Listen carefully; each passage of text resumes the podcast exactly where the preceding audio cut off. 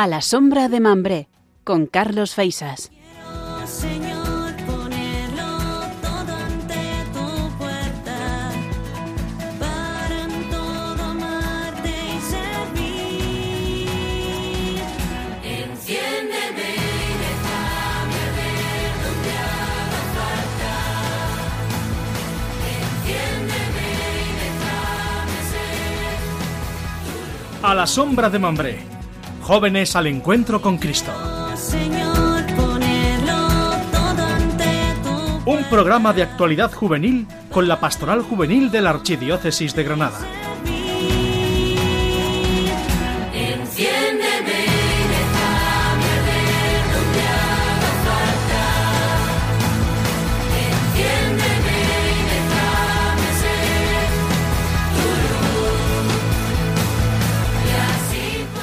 Antes de comenzar nuestro programa, queridos oyentes, nos gustaría recordarles que Radio María se sostiene únicamente con donativos de la gente que nos escucha.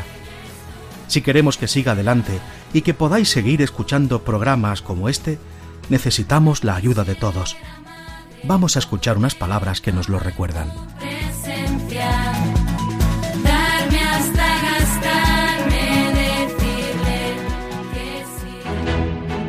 ¿Te han avisado de que tienes una cita muy especial? ¿Sabes el lugar y la fecha? Toma nota. El 24 de diciembre por la noche, en Belén de Judá, nos espera Jesús. Y es que tanto nos amó y ama el Padre Celestial que nos ha enviado desde el cielo a su Hijo Eterno como Salvador del mundo, para sanar las heridas de nuestro corazón, darnos alegría y esperanza y conducirnos a la felicidad eterna. Sin embargo, muchos, ignorantes de esta cita, siguen sin conocer al único Redentor. Por eso, Radio María quiere hacer llegar la buena noticia a todos los rincones de España y del mundo. Para ello, necesitamos tu oración, compromiso voluntario y donativo. Colabora. Puedes hacerlo sin moverte de casa, con una simple llamada al 91 822 80 10 o a través de nuestra página web www.radiomaria.es en el apartado Donativos, donde verás los números de cuenta a donde podrás realizar una transferencia bancaria o a través de pasarela de pago con tarjeta. Además, tenemos disponible el método de pago Bizum. Y si quieres que tu donativo desgrave, no olvides indicar tus datos personales, incluido tu NIF. Radio María, la fuerza de la esperanza.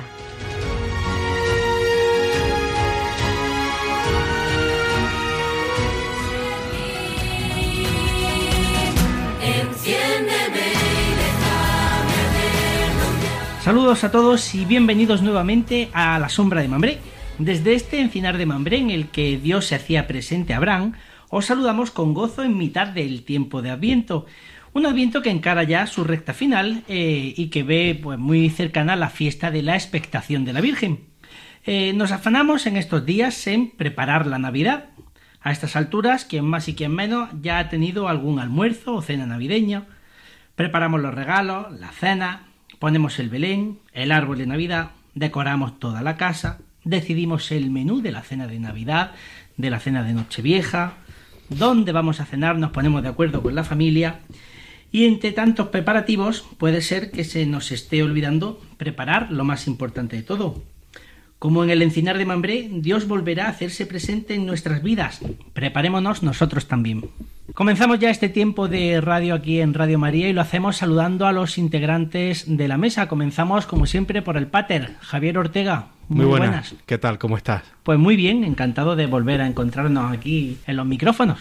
Pues sí, la verdad que sí, que es un gustillo más venir otro mm, mes más a estar con, junto con la juventud de Radio María. Fíjate cómo pasa el tiempo. La última vez que nos vimos estábamos llegando a Cristo Rey. Ahora estamos ya pues prácticamente a las puertas de, De de la fiesta de la, de la esperanza, ¿no? Qué, qué bonita esa celebración eh, de, de la esperanza. Eh, bueno, el Adviento eh, intenso como siempre. Pues, Pues sí, esto es no- un no parar en, en celebraciones y en, y en re- recogimientos con las familias, con los compañeros, por todos los sitios, esto no parar. Muy bien, pues me alegro mucho. Eh, Marga Mellado. Muy Buenas buenas. noches. ¿Qué tal? Pues muy bien, aquí un mes más. ¿Preparando ya la Navidad? Sí, ¿Has preparando. puesto, has puesto el árbol? Ya está todo puesto, el árbol, el Belén, ya la casa está preparada. Muy bien. Esperando a que nazca. Goyo López. Buenas noches, Carlos. Muy buenas, nuestro chico de las cofradías, ¿qué tal? Pues muy bien, con actualidad cofrade como siempre, como no podía ser de otro, de otro modo un mes más, que cada vez más cerca también de la Semana Santa, pero sin olvidar que, que fuera de la Semana Santa también tenemos un montón de, de eventos, de cultos y de, de actos de nuestras cofradías y Claro. celebraciones. Bueno, además, pues, es que como siempre hay, hay motivos para celebrar, pues siempre no, no nos falta la actualidad. Por supuesto. Pues muy bien, eh, vamos a comenzar y yo creo que lo que eh, lo que es pertinente es que Marga Mellado nos cuente pues, de qué vamos a hablar en el programa de hoy. Bueno, pues en el programa de hoy vamos a hablar en nuestro boletín de la actualidad de la JMJ, porque ya tenemos muchos, muchas novedades que contar en todas las diócesis de España y vamos a hablar un poquito. Y también, pues, de lo que celebramos eh, justo en el fin de semana de Cristo Rey, que era la propuesta del Papa Francisco para celebrar eh, la JMJ en las diócesis coincidiendo con Cristo Rey. Pues también vamos a dar una vueltecilla por algunas diócesis que la celebraron. En nuestro tramo a tramo, mm, pues veremos, como no puede ser de otra manera, la fiesta de la Inmaculada Concepción y Goyo nos traerá la encamisá de Torrejoncillo de Cáceres, que aprenderemos a ver qué es esto, conoceremos algo más. En Santo y Jóvenes tendremos a San Vicente Mártir. En la parte de Hacemos la maleta, pues nos vamos a Cantabria, vamos a visitar Santo Toribio de Liébana. Y por último, pues despediremos el programa con nuestra marcha cofrade en Al Compás. Muy bien, pues esos son los eh, mimbres con los que vamos a montar este cesto y como siempre pues también recordamos a nuestros oyentes, a todas las personas que están al otro lado de la radio y que son los que realmente dan sentido a todo este trabajo, pues que pueden contactar con nosotros y hacernos llegar pues sus sugerencias, sus consultas, cualquier cosa que se les ocurra. Efectivamente, cualquier cosa que se os ocurra, que nos quieran preguntar o incluso que nos quieran contar, pues de la ciudad o de la provincia donde vivan, pues alguna fiesta o alguna costumbre que tengan, también nos la pueden mandar a nuestro correo que es a la sombra de mambre arroba radiomaria.es. Pues ahí queda ese recordatorio y en nombre de todas las personas que hacen posible este tiempo de radio, eh, reciban un cordial saludo de Carlos Feisas. Comenzamos. El boletín.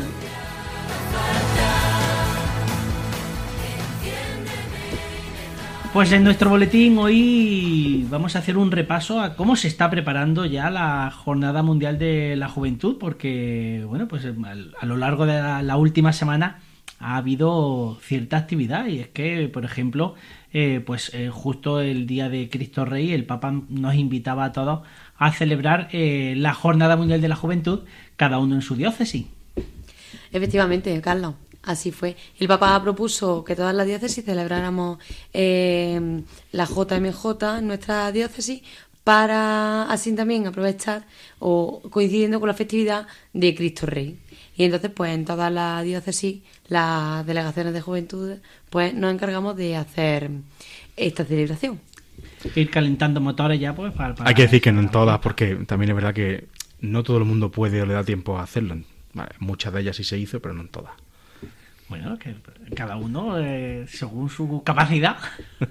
sí, sí, sí, sí, hay que siempre según como pueda cada diócesis.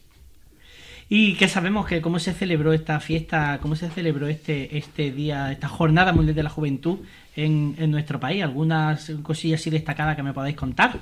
Pues mira, por ejemplo, en Valencia, pues los jóvenes se reunieron en el Seminario Mayor de Moncada y fue la tarde del 19 de noviembre. Eh, lo que hicieron allí fue pues, una mesa redonda con jóvenes de varios movimientos y también con Instagrames así famosillos con bastantes seguidores. Y luego, pues, celebraron juntos la Eucaristía, cenaron juntos y terminaron la fiesta, pues, con una oración todos los jóvenes. Así se celebró en la diócesis de Valencia. Eh, aquí en Andalucía concretamente, por ejemplo, en Huelva se hizo una peregrinación al Rocío, como no podía ser de otra forma. Eh, todos los jóvenes pudieron vivir ese- esa jornada mundial de la juventud en, en su diócesis con la, con la Virgen del Rocío. Algo similar pasó en, en Jaén, que también pudieron los jóvenes peregrinar hasta, hasta Andújar, hasta el Cerro del Cabezo, para poder estar y pasar ese día con, con la Virgen de la Cabeza. Y Yo te- yo hablo de la mía, ¿no? Claro, tú, eh, tú puedes decir cuando quieras, eh, co- como, como Paco Umbral. Tú, he venido a hablar, He venido a hablar mi de mi libro, ¿no? Pues sí, yo tengo que decir que no pude estar porque estaba con mis parroquias haciendo una peregrinación a otro lugar mucho más grande, que es Tierra Santa, pero sí sé que mi coordinadora de, de la delegación, los que trabajan conmigo, pues hicieron un grandísimo trabajo en ese día, pues hicimos un- hicieron una peregrinación desde la puerta de la Catedral de Granada hasta el Cerro del Sacromonte, donde pues allí se reunieron todos los jóvenes, o un gran número de jóvenes, con, para hacer diferentes actividades. Sobre todo celebrar que la Jornada Mundial de la Juventud está a las puertas de la, de la, a la vuelta de la esquina y, y tenemos que participar sí o sí. Yo como, como yo no estuve, pero estos dos que tengo aquí a mi lado sí que estuvieron, ellos te pueden contar muchas de las más de actividades. Yo sí sé que hicieron una oración, que vino nuestro, uno de, los, nuestros dos obispos a estar con nosotros, eh, que celebramos la Eucaristía y que hubo muchos juegos, pero que conté en ellos también todo lo que hubo. Bueno, pues efectivamente, nosotros quedamos con los jóvenes en la puerta de la catedral porque qué mejor sitio que ese para empezar a caminar. Y nada, pues el día de la catedral nos abrió la catedral para que hiciéramos una oración de la mañana y salir andando. Subimos andando hasta el Sacromonte y ya en el Sacromonte, pues nada más llegar, se celebró la Eucaristía. Y después de celebrar la Eucaristía, pues don José María Gil Tamayo, que es nuestro arzobispo coadjutor, vino a saludarnos porque además eh, no lo conocíamos los jóvenes, no era la primera vez que se reunía con la delegación de juventud. Y nada, nos estuvo allí saludando, nos visitó y luego ya pues hicimos manualidades, talleres y una gincana. Sí, pudimos hacer una gincana por todo el, emblemático espacio de- del Sacromonte, en el que mm, descubrimos el lema de, de la JMJ mediante las pruebas que, que se pudieron hacer en la gincana, culminando el día con, con una oración ante, ante el Santísimo, un rato de recogimiento para, para pedir por, por esos futuros frutos que, que seguramente serán muchos los que nos dará la Jornada Mundial de la Juventud. Pues una jornada maravillosa para aquellas personas que nos escuchan pues desde fuera de Granada. Ya saben que este programa se hace desde Granada y están hablando eh, mis compañeros del Sacromonte. Bueno, pues bre- breve eh, ubicación. El Sacromonte es un- una colina que se encuentra por aproximadamente a unos 3-4 kilómetros del centro de la ciudad y es el lugar en el que se encuentra la abadía del Sacromonte, donde, según la tradición, se encuentran los restos del primer obispo de, de Granada que fue San Cecilio, así que un lugar eh, pues fantástico y además pues con un recorrido pues por todo el Valle del Darro disfrutando de las vistas de la Alhambra, o sea que un auténtico privilegio participar en esa Jornada Mundial de la Juventud, en este caso en la diócesis de Granada, que está muy bien participar allí, pero que donde tenemos que ir es a la Jornada Mundial de la Juventud a Lisboa, que ya se están abriendo las inscripciones en prácticamente todas las diócesis, están ya eh, comenzando a inscribir jóvenes, ¿no? Sí, ya vamos, ya el- la inscripción ya está abierta desde Lisboa, así que la diócesis hemos comenzado ya con nuestras puertas abiertas a esperar a que vengan los peregrinos y vayan anotando su- todos sus datos personales. Desde aquí ya hay que decir a todos nuestros oyentes que en su diócesis seguro, seguro, seguro ya está también abierto el plazo de inscripción, así que ánimo que Lisboa nos espera. Es importante inscribirse pronto, ¿verdad? Sí, más que nada para que puedan llevar también un control desde Lisboa cuánta gente vamos a ir. Porque imagínate que todos nos apuntamos en junio. ¿Cómo hace la gente de Lisboa para mover a la cantidad de jóvenes que, que tienen pensado ir? Así que es necesario poco a poco eh, ir, ir apuntándose. Y también, aunque no lo parezca, es más económico.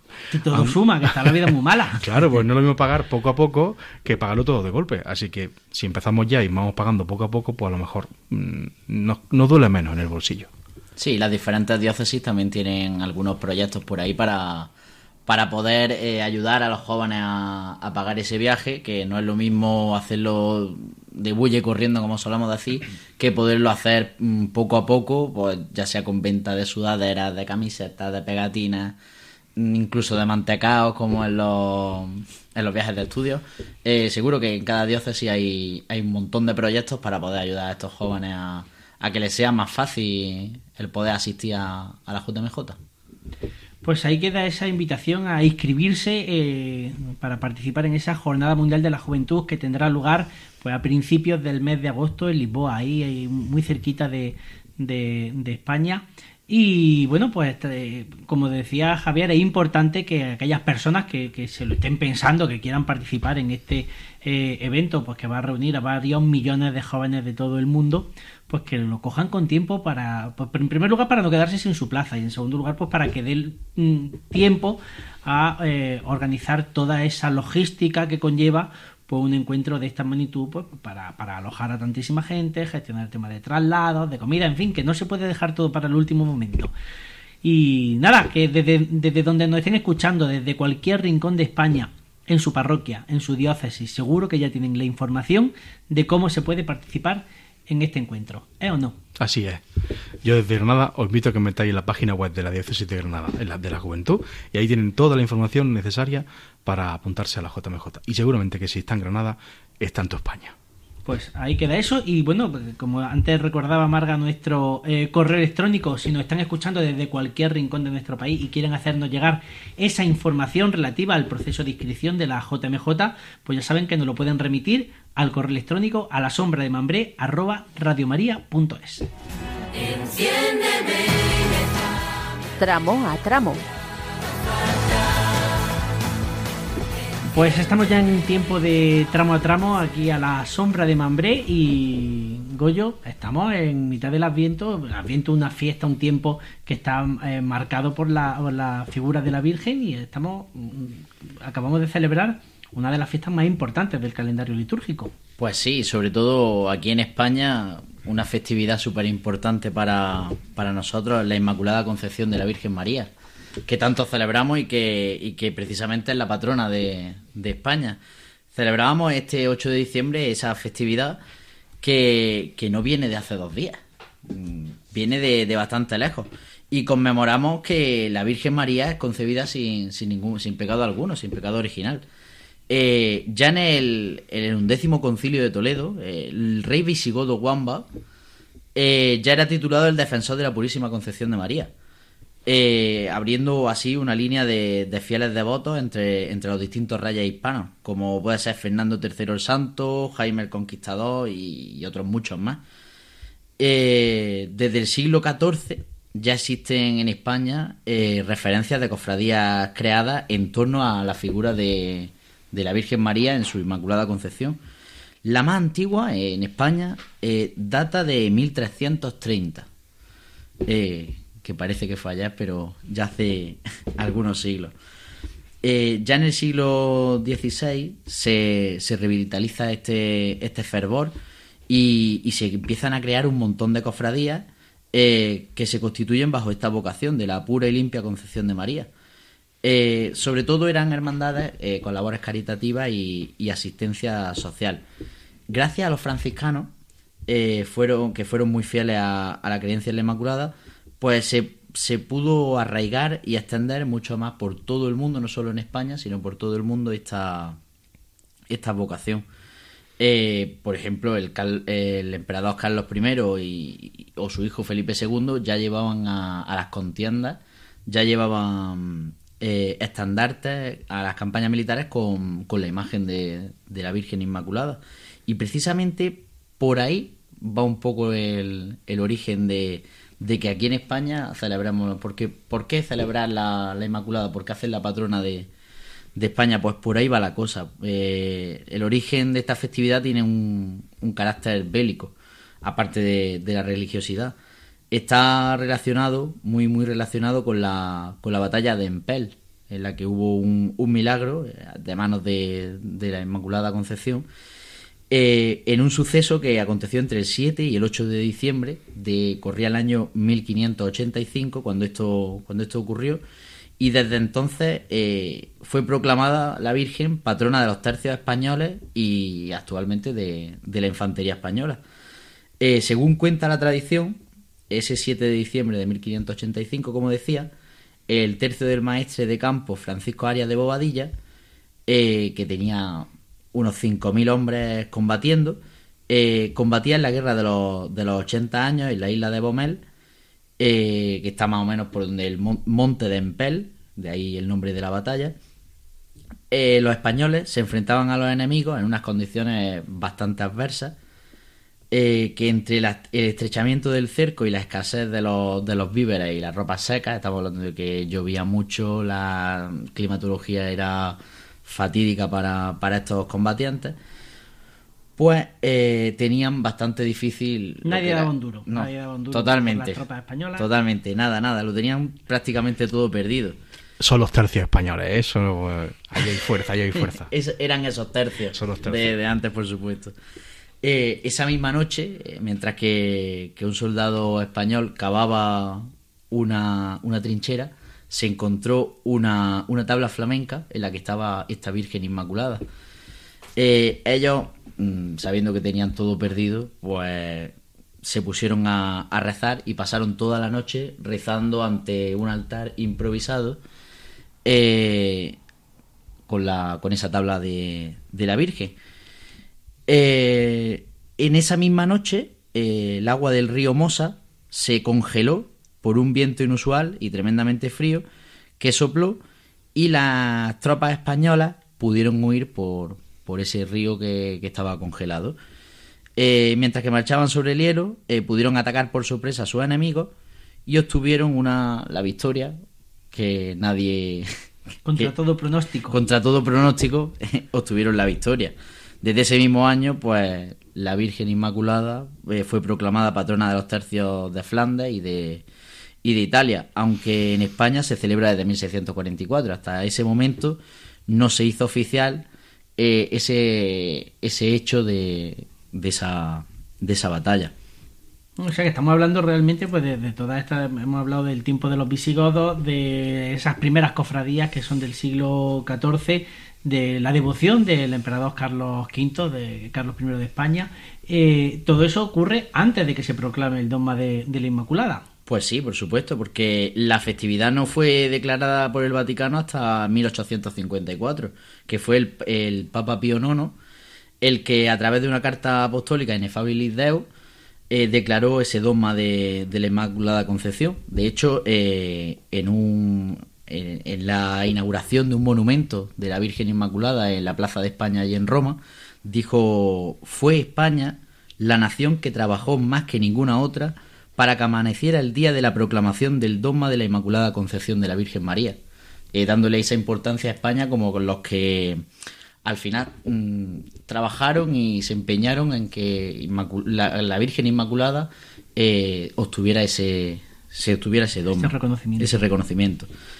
Tan grande el amor de hacia la Inmaculada de, de, de este país que el primer templo del mundo, de todo el mundo, consagrado a la, a la Inmaculada Concepción de la Virgen, está en España. Precisamente lo tenemos nosotros en Andalucía y más concretamente lo tenemos en Granada, que es el Real Monasterio de San Jerónimo. Muchos lo desconocemos, lo desconocíamos hasta no hace mucho. También en Sevilla, por ejemplo, eh, juró esa defensa a la Concepción de María todo pura en, en 1615, pero antes de la bula, de esa bula, eh, se acontecieron distintos hechos que, que propiciaron la misma, porque esto no fue el de la batalla a la bula, no fueron tampoco una semana, ni un mes, ni, ni varios años, sino que fue bastante tiempo. Eh, los, reyes católicos eh, ya proclamaron ese esa fiesta. O sea, declararon la fiesta a guardar desde 1708, ayudados por el, por el Papa Clemente, Clemente XI. Y, y otra serie de, de normas que se fueron poniendo para incentivar esa, esa religiosidad en cuanto a, a la Virgen Inmaculada. Una, una característica, una curiosidad es que en España los sacerdotes españoles tienen el privilegio de vestir la casulla azul en el día de la festividad de la Inmaculada, que eso en ningún otro sitio se puede hacer de, esa forma. Esto es desde el año 1864, por, por ese agradecimiento que antes hablaba en defensa de- del dogma de la Inmaculada. En resumen, al final, la Virgen es patrona de la arma de infantería del ejército español, patrona del cuerpo eclesiástico del ejército y del Estado Mayor, y de los colegios oficiales de farmacéuticos y, de las facultades de farmacia de España. Pues que ahí es nada, ¿eh? Ahí queda ese, ese dato. eh, y bueno, si apuntaba eh, esa plaza de España en, en Roma, donde cada año pues tiene lugar eh, una de las celebraciones más importantes de, de la festividad de la Inmaculada, cuando asiste el Papa hasta este punto, se hace una ofrenda a la, a la imagen de la Inmaculada que está sobre la columna. Así que nada, cuando vayan ustedes por Roma y pasen por este sitio, pues recuerden la importancia que jugó España en la proclamación de este dogma de la Inmaculada Concepción, una fiesta pues que se celebra en un montón de sitios, que la Inmaculada pues es patrona de España de muchísimos pueblos que también celebran en estos días su- sus fiestas grandes y, y Goyo nos trae una fiesta que es un poquito peculiar, ¿no? De- Sí, una fiesta peculiar, pero declarada de interés turístico nacional. Pues habrá que ir a conocerla. Habrá que conocerla, por supuesto. Eh, es precisamente la encamisada, bueno, encamisada, pero como se conoce bien, en la encamisada de Torrejoncillo, en, en Cáceres, un pueblo de Cáceres. Eh, los orígenes no llegan a estar claros, pero también tiene, como igual que la Inmaculada, un, un origen bélico que ocurrió en torno, en torno también al 7-8 de, de diciembre y que conforme han ido pasados los años se le ha ido arraigando ese sentido también religioso al tal punto de que ya la religiosidad mm, predomina en, en, ese, en esa celebración. Eh, al final se rememora una batalla en la que los, los participantes tuvieron una ingeniosa idea, que fue que como estaban combatiendo en la nieve, qué mejor forma de esconderse de, su- de sus adversarios combatientes que tapándose con sábanas para que no los vieran en la nieve y poderlos pillar desprevenidos. Mm, En esta festividad lo que se celebra, pues la- el pueblo sale a la calle eh, con esas sábanas puestas en, en las espaldas, eh, se gritan un montón de viva a la Virgen hasta que hasta que la imagen desde que sale de, la, de la- del altar mayor de la iglesia hasta que hasta que sale a la calle y va acompañada por un montón de de jinetes y de, y de gente con pistolas que va mm, dando tiros a diestro y siniestro. Tiro al aire, al aire. Tiro al aire, por supuesto, iba a aclararlo. Tiro al aire, si no ya sería una verdadera una verdadera matanza. Es una procesión es una procesión de, de varias horas por las calles de, de la localidad hasta, hasta el regreso de, de la iglesia, ya bien la madrugada, ya entrada la, la madrugada de, del 8 de diciembre. Eh, lo que al inicio parece que se, homenea- que se homenajeaba a estos hombres de, de la guerra sin más, eh, se, se convierte en una celebración en torno a la Virgen de la Inmaculada, como ellos conocen, eh, la Purísima, eh, cuyo estandarte e imagen está muy vinculada a la infantería, como decía antes, española desde hace un montón de siglos. Lo- la combinación de elementos religiosos y militares pues da lugar a esta celebración en la que mm, tenemos, por así decirlo, tres personajes principales. Unos jinetes a caballo, que son los paladines, que van con, cubiertos con unas sábanas engalanadas con estampados de la Purísima y estrellas doradas. Cientos de hombres y mujeres con escopetas pegando tiros, como, como decíamos, de fogueo al aire. Al aire. Al aire. y otros tantos devotos gritando viva al estandarte que encarna la imagen de la Purísima y que es portado en procesión por los propios jinetes encamisados. Esto pasa durante la noche y se van haciendo hogueras que pasan por la calle porque no, ten- no podemos olvidar que es diciembre y quizás Hace- está, hace fresquete. estás de madrugada en mitad de la calle en diciembre, lo mismo no pega mucho si no es con este ambiente de, de celebración y, y esa, esa hoguera. Eh, todo empieza en torno a las 10 de la noche, por eso lo, de, lo del frío, que se empiezan a congregar decenas de, de paladines y de, y de personas eh, en torno a la iglesia de San Andrés con esa, con esa mm, sábana y todo, como ellos dicen, armonizado eh, por el sonido de disparos de escopeta. Te puedes imaginar lo que, lo que se lía allí eh, ese día de, de esas ensordecedoras salvas que, que se tiran. Eh, llegan a decir y a confirmar que en muchas ocasiones llega a llover pólvora. Que el ambiente está tan cargado de, de esa pólvora quemada que llueve, llueve pólvora. Y, y también eh, los nervios van incrementando cuando el párroco levanta ese pendón y comienza a cruzar la iglesia a la búsqueda de, de la salida. Pues el nivel de exaltación se empieza. Nosotros lo podemos comparar con el rocío, cuando él Sí, todas, todas las fiestas populares Sí. tienen su momento de tiene de su momento éxtasis. de, de éxtasis, sí. Eh, pero esto es para todas las edades. Ya sean niños, sean personas mayores, sea lo que sea, se abalanzan sobre este estandarte y se le grita con entusiasmo esa viva a la Virgen. Como pasan todas las fiestas. No puede haber fiestas sin, sin una buena comilona, ¿no? Sin, sin Venga, ese... Vamos ahí, vamos al tema, al tema central del asunto. sin ese carácter eh, gastronómico. Eh, ya el día 8, ya se, se acaba todo de madrugada, se descansa un poco y ya el día 8 por la mañana eh, se hace un convite.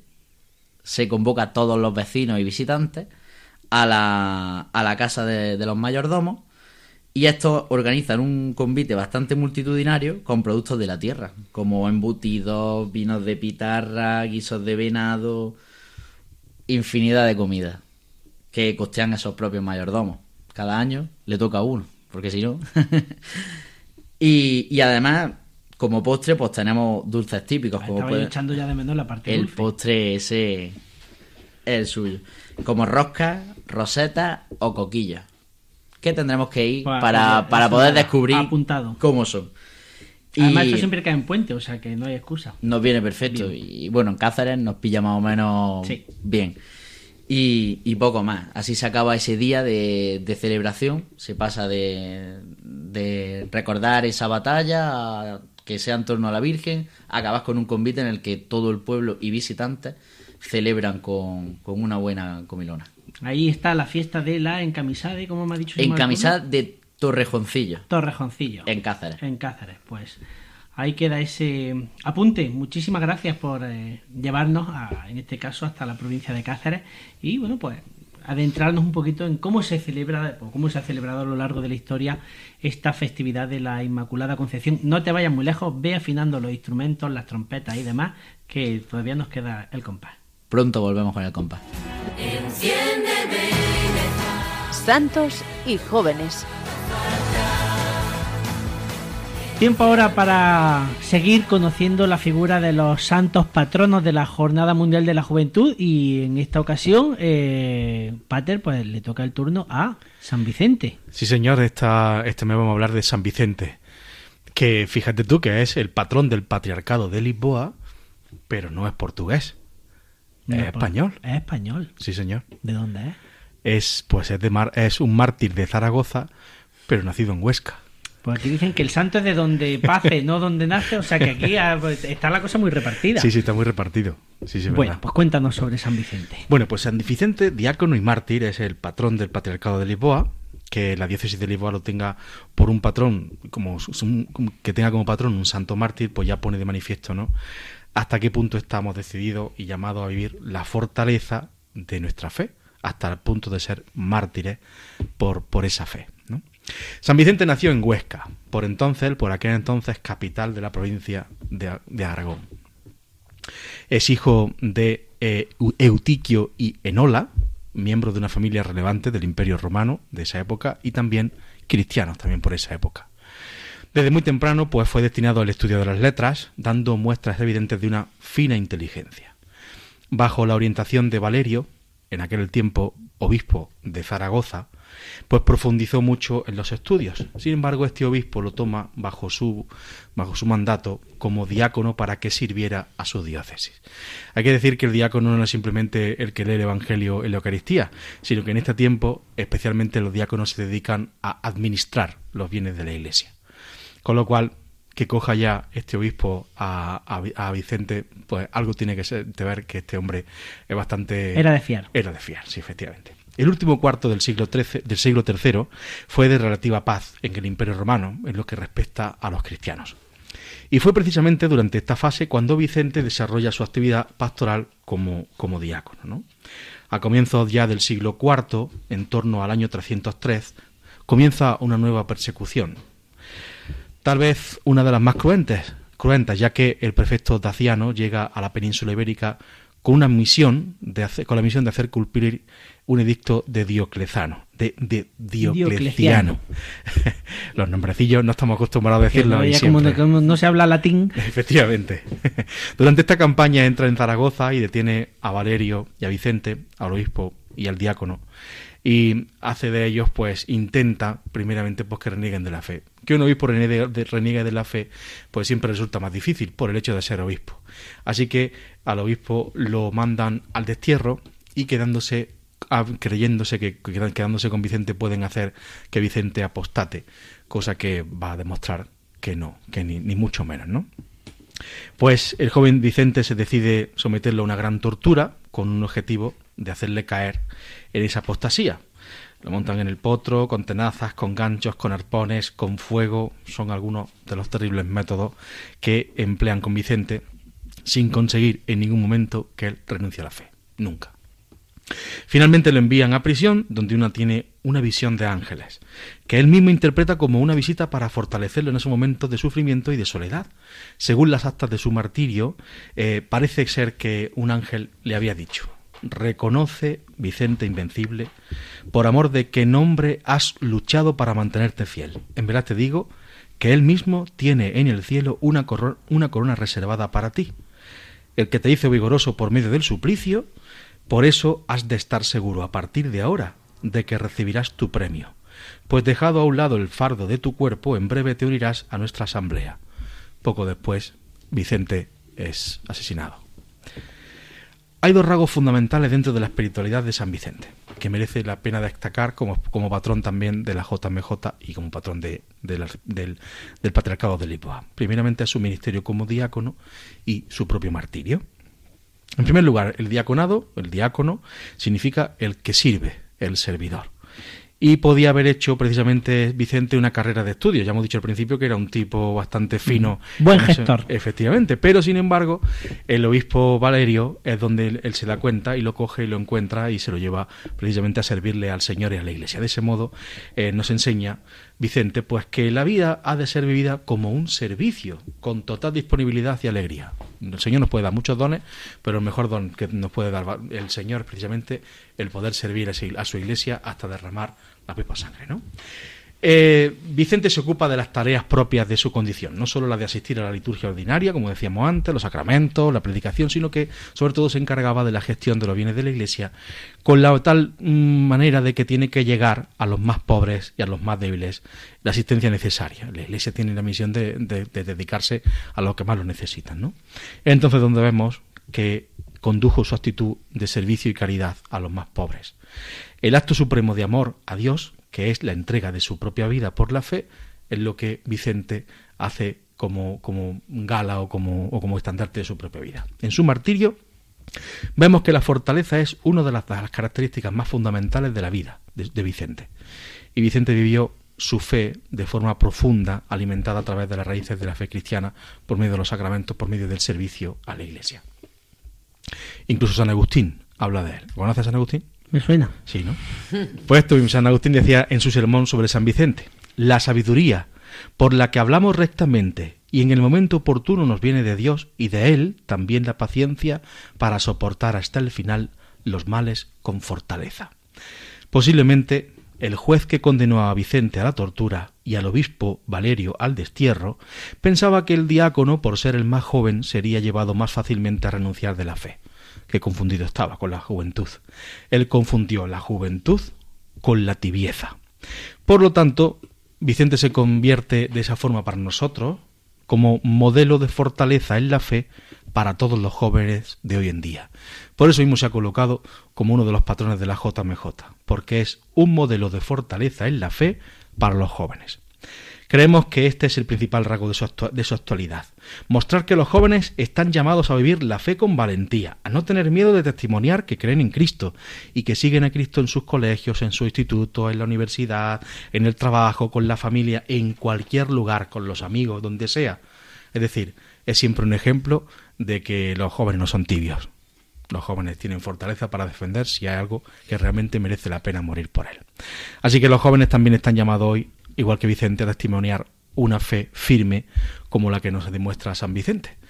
Y hasta aquí podemos leer de San Vicente. Yo creo que es un gran modelo pre- precioso para, para seguir mostrando a, a Cristo en este mundo, que es necesario. Pues claro que sí, la verdad que un placer conocer la vida de San Vicente, que es cierto que a lo mejor no es un santo pues muy actual, ¿no? Si lo si tenemos en cuenta pues su, su periodo de vida, pero sí siguen siendo actuales pues las enseñanzas que con su testimonio pues nos dejó. Muy bien, pues este ha sido el santo patrón que hemos conocido hoy y ya será el año que viene cuando continuemos con este repaso a los santos patronos de la Jornada Mundial de la Juventud y yo como siempre te voy a pedir un pequeño spoiler, dame un, un- un spoiler, no, el tráiler, el ¿Tú estás tráiler. seguro que quieres saberlo? Claro, quiero saberlo, no puedo, no puedo, un mes, un mes se me pasa a mí que, no, no, no. Si te nombro la ciudad de Padua, ¿qué me dices? Me, pues, hombre, San Antonio, pues hablaremos de San Antonio de Lisboa, San Antonio. que es San Antonio de Padua. Efectivamente, muy bien, pues ahí queda eso. ya será en enero, será el año que viene y tendremos la oportunidad de conocer la figura de San Antonio. Muchísimas gracias. A ti siempre. No te vayas, que ahora después ya nos despediremos Hombre, como Dios manda. Hay que eh, escuchar auténticamente al compás. eh, hombre, como debe ser. y, y no sé, ¿te has traído el cepillo de dientes? Siempre. Muy bien, porque vamos a hacer la maleta. Venga. Hacemos la maleta. Pues hacemos la maleta, la echamos al coche y nos vamos de viaje. ¿A dónde nos vamos, Marga? Pues coja cosas de abrigo porque nos vamos al norte. Nos vamos hasta Cantabria. Hasta Cantabria, a comer anchoas, por ejemplo. Por ejemplo, bueno, y muchas más cosas, Somos ¿eh? pasiegos. Por ejemplo, Y algo más mantecada. mantecada. Teníamos que hacer un Qué programa aparte de cocina. Vamos a ponernos muy gordos, que- sinceramente. ¿eh? Que Menos mal que Bueno. ya he empezado la operación bikini. Cuéntanos, Las Marga. carnes asadas también, los cachopos y el cocido lebaniego. Y el cocido de lebaniego. Ahí Y está. hasta ahí nos vamos. Hasta ahí nos vamos. ¿A dónde nos vamos? Cuéntanos. Nos vamos hasta el corazón de la comarca de Liébana, donde escondido entre los pliegues del monte de la Biorna llamo un lugar llamado eh, Santo Toribio de Liébana, un lugar que cogió pues Toribio de Palencia de, y unos pocos monjes para vivir allí entregados a la oración y a la vida comunitaria allá por el siglo VI. ¿Y por qué es importante Santo Toribio de Líbana? Aparte de por datar una fundación del siglo VI. Bueno, pues es, importante por varias cosas. Una de ellas es porque allí se encontraba y transcurrió pues tranquilamente su vida en el siglo VIII el abad Beato. Y diréis, ¿quién es este hombre? Bueno, pues él escribió el comentario al Apocalipsis sobre el año 776, una obra que alcanza gran difusión y da origen a lo que hoy conocemos como Beatos de Liébana, que son diferentes copias de- del mundo monástico de este códice. Y luego también es importante porque en este monasterio se protege o se guarda una reliquia del Ignus Crucis, que es un trozo de la cruz de donde murió Jesús. Lignum crucis. Ya está el cura ahí dando su puntillita. Tiene que, porque el cura, el cura es de los que todavía ha estudiado latín. ¿A que tú no has estudiado latín? Yo no. ¿Ves tú? Hoy soy de ciencia pura. Pura. Bueno, ¿y cómo llega un lignum crucis eh, desde Tierra Santa, desde Jerusalén? ¿Cómo termina allí entre las montañas de Cantabria? Bueno, pues cuenta la tradición que el primer obispo de Astorga, que era Santo Toribio, pues eh, fue a Jerusalén y allí pues vivió unos años, ¿no? Y entonces em, una de las una, un trozo de la cruz que había allí en Jerusalén, pues para guardarlo él, eh, temiendo a que se lo llevaran o que lo robaran, se lo trajo, bueno, se lo llevó hasta Roma y como era amigo del Papa, pues le dio permiso para traérselo hasta Astorga.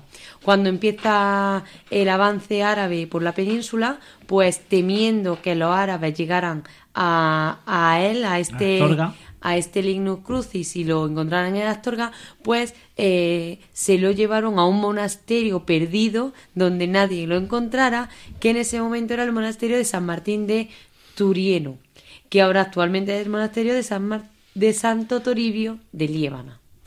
Santo Toribio de Líbana, eh, en la comarca de Líbana, en el corazón de Cantabria, a los pies de los picos de Europa, que este año 2023 pues, va a celebrar un año jubilar, año santo lebaniego. Efectivamente, el Papa Julio II en 1512, viendo eh, la cantidad de peregrinos que iban hasta este monasterio, pues eh, le da el privilegio de tener año santo cada vez que el 16 de abril cae que es la festividad de Santo Toribio, coincida con un domingo. Entonces, bueno, el último fue en el año eh, 2017 y el nuevo año santo será este año 2023 que empezaremos dentro de poco. A Santo Toribio se puede ir en coche, que es muy cómodo y se va muy a gusto y muy bien. Bueno, hay, hay curvas quizás. Hay curvas, pero bueno, se Hay puede, bastantes se curvas, puede. ¿no? Hay un camino. Pero eh, quizá una de las maneras pues más especiales de ir, quien se lo pueda permitir de acuerdo con sus piernas, es caminando. Pues sí, porque allí eh, existe lo que es el camino lebaniego. ¿Qué es? Pues mira, a partir del siglo IX, cuando la gente se entera que en el monasterio de Santo Toribio de Liébana está la reliquia del Lignus Crucis, pues muchos peregrinos que iban en su ruta hacia Santiago, pues se empiezan a desviar para venerar el trozo de la cruz de Cristo y pedirle la buenaventura para el camino. Entonces, cuando el Papa Julio II se entera de que todos estos peregrinos eh, se desvían de su camino hacia Santiago para ir a ver ese, esa reliquia, es cuando mm, dice que sea año, que mm, le otorga la categoría de año jubilar y entonces empiezan a hacerse su propio camino. Bueno, los peregrinos que hacen este camino eh, lo pueden hacer desde dos sitios. Se puede empezar desde el Camino de Santiago por el norte, que es el Camino de la Costa, que empezaría desde eh, San Vicente de la Barquera, o también se puede ir desde el Camino francés, ¿vale? Porque la comarca de Le- queda justo entre los dos caminos. Si se hace desde San Vicente de la Barquera, tendríamos unos 70 kilómetros aproximadamente eh, hasta el monasterio. ¿Y qué señal tenemos que seguir? Bueno, pues hay tramos en los que la señal del Camino de Santiago y la del Camino Lebaniego coinciden. Uno, como ya sabemos, pues es la flechita amarilla y eh, el Camino Lebaniego es una flecha roja y una cruz roja. Y allí va la gente pues ver el Lignus Crucis. Es decir, que este camino es, fue declarado Patrimonio Cultural Inmaterial de la Humanidad por la UNESCO y que los peregrinos se llaman crucenos, por ser peregrinos de la cruz. Crucenos. Crucenos. Pues aquí creo que creo que hay más de un cruceno. ¿Tú has hecho el camino lebaniego? Yo no, pero he estado. Ah, tú, tú has ido- ella ha sido en en coche. coche. Ella ha ido en coche. Le ha tocado sufrir las curvas. Sí, sí, sí. Y nada, bueno, desde Potes la última etapilla sin hasta el monasterio. Y una vez que llegas allí, pues te sellan tus credenciales y te dan tu diploma, que se llama la Lebaniega. Y está firmada y sellada, pues, por la Fraternidad Franciscana, que es la que ahora mismo se encarga La custodia de del ese monasterio. monasterio. Goyo, tú sí eres cruceno, ¿no? Yo sí soy cruceno. Yo, también hice- soy cruceno. Yo lo hice desde San Vicente de la Barquera. Yo también. Esos 70 kilómetros. A de ver, subir podemos- y bajar. Le podemos dar envidia al pater que le ha empezado diciendo que había estado en Jerusalén, en Tierra Santa y tal, pues, pues, que- Nosotros hemos Pero estado no en- está nunca en Cantabria. ¿eh? Nosotros hemos estado en Cantabria y hemos hecho el camino lebaniego. Cantabria y Asturias son de las pocas provincias que, que he estado, de las pocas comunidades autónomas te estado en- faltan, ¿no? que me falta por España, España, sí. Pues Pues ya sabemos. Camino Lebaniego, la verdad que es un- una auténtica gozada porque son unos paisajes espectaculares. Tiene alguna que otra cuestecilla, hay que decirlo, que hay que estar levemente preparadillo. Hay que estar un poco preparado físicamente, pero, bueno. El paisaje es espectacular y ya no solo el camino es una gozada y, y por el camino encontramos pues verdaderas joyas, pues como Santa María de Leveña, por ejemplo, eh, pues templos muy, muy antiguos y, y relevantes pues, que ponen de manifiesto la importancia que este camino pues, ha tenido a lo largo de la historia. Y antes, cuando estábamos haciendo la introducción, hablábamos así un poco en broma, pero allí para comer, eh, porque si hacemos la maleta nos vamos a ir a pasar penuria. Allí para comer se come bien, ¿no? Se come muy bien. Además tiene unos quesos y unos brujos. se come y se bebe muy bien. Muy bien. Sí, sí. Bueno, lo único de señalar, si vais a Santo Toribio, pues hay que ver el Lignum Crucis y también la puerta del perdón que hicieron para eh, abrirla los años santos, efectivamente. Y luego, pues la reliquia del Lignum Crucis, pues se encuentra incrustada en un relicario en forma de cruz en plata dorada, es de estilo gótico, eh, lo hizo un taller vallisoletano en 1679 y las medidas del leño son 63 centímetros el palo vertical y 39 el travesaño, haciéndolo así como la reliquia más grande conservada de la cruz de Cristo. Pues ahí queda ese apunte. Y bueno, y digo yo, ya que te voy a poner a prueba, como me has dicho que has estado por allí, pues Venga. aprovecho. Ya que estamos allí en el corazón de, de- de Cantabria, en, en este, en esta comarca de Liébana, ¿qué más podemos ver? ¿Qué tú que nos recomiendas? Bueno, pues yo recomiendo el pueblo de Potes, no nos lo podemos perder. Eh, también el desfiladero de la Ermida, que aunque tiene muchas curvas, como dice Hoyo, eh, merece la pena porque además hace muchas actividades de aventura y tal por allí. Y como no, pues el teleférico de Fuente D. Pues ahí queda esa recomendación y luego ya pues pues, si alguien quiere relajarse pues allí en la Ermida hay un parador que creo que tiene spa que me parece que no está nada mal así que ahí queda esa recomendación Es muy bonito, ¿eh? Hay que ir a verlo. hay que ir a verlo muy bien Marga pues muchísimas gracias por eh, hacernos viajar en este caso pues aquí en España para descubrir pues rincones llenos de encanto y sobre todo bueno, pues por eh, abrir las puertas de este año jubilar lebaniego que será pues a, a lo largo de todo eh, 2023 siempre es un placer ir a Cantabria y en esta ocasión pues placer doble muchas gracias Nada. y ya vamos llegando al final y va llegando el momento de que pongamos eh, la nota musical. Al compás. Goyo, ¿cómo tenemos eh, tenemos la, la iba a decir la orquesta, no, es la banda. ¿Cómo tenemos la banda? ¿Afinada bien? Hoy tenemos la banda, pero más que una banda, una agrupación musical. Ah, esta es agrupación musical. bien. Algún día habrá que explicar qué significa cada cosa, porque yo me pierdo un montón. Digo que como no sabía, no he caído yo en lo que íbamos a escuchar, digo, pues la banda, así en genérico. Agrupación musical, Concreta- muy bien. Sí. Concretamente vamos a escuchar la agrupación musical Virgen de los Reyes de Sevilla, que, que tiene esta marcha en Son su... unos jóvenes que están empezando, ¿no? Sí. Recién salido. Recién salido, sí. Eh, tienen una marcha en su repertorio propio de se llama La Esperanza de María. Una marcha bastante joven, pero, pero muy escuchada últimamente. Y qué mejor que, que despedirnos con esa marcha en, en un mes tan mariano, eh, con la festividad de la Esperanza a la vuelta de la esquina, ya este, este mismo Mitad del Adviento. en mitad del Adviento. eh, yo creo que es la mejor que podíamos que podíamos tener. La Esperanza de María, compuesta en, en 2019 eh, por el compositor Alejandro Blanco, dedicada a la, a la Virgen de la Esperanza de Triana de, de Sevilla. Pues vamos a escuchar la Esperanza de María.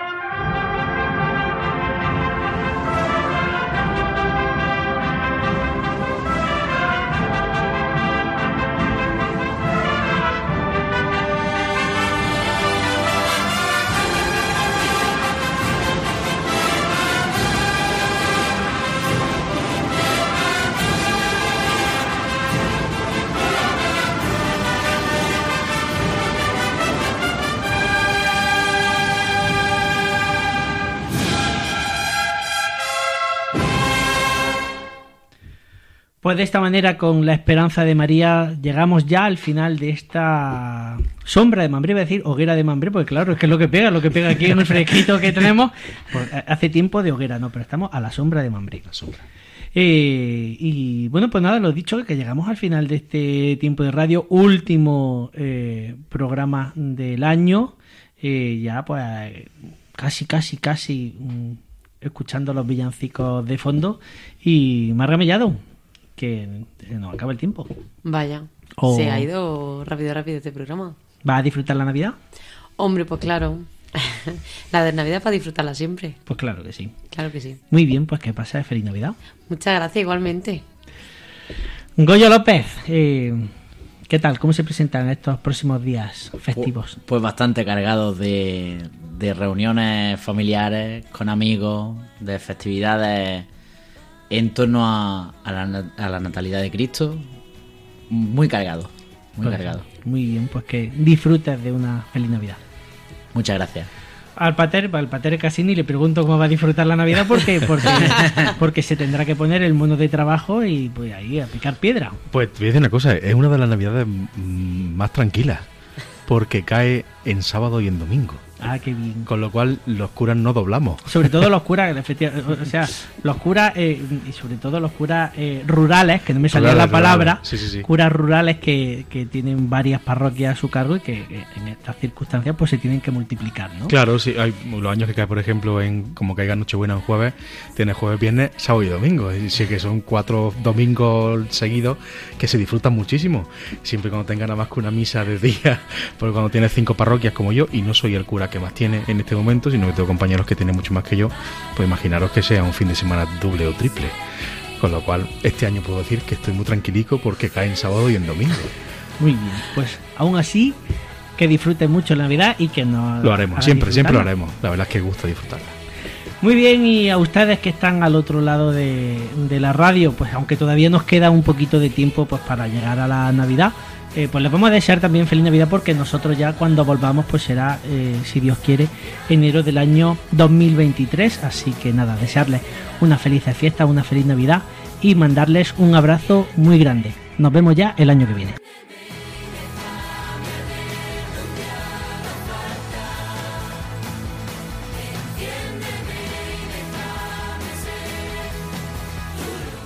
Así concluye A la sombra de Mambré con Carlos Feisas.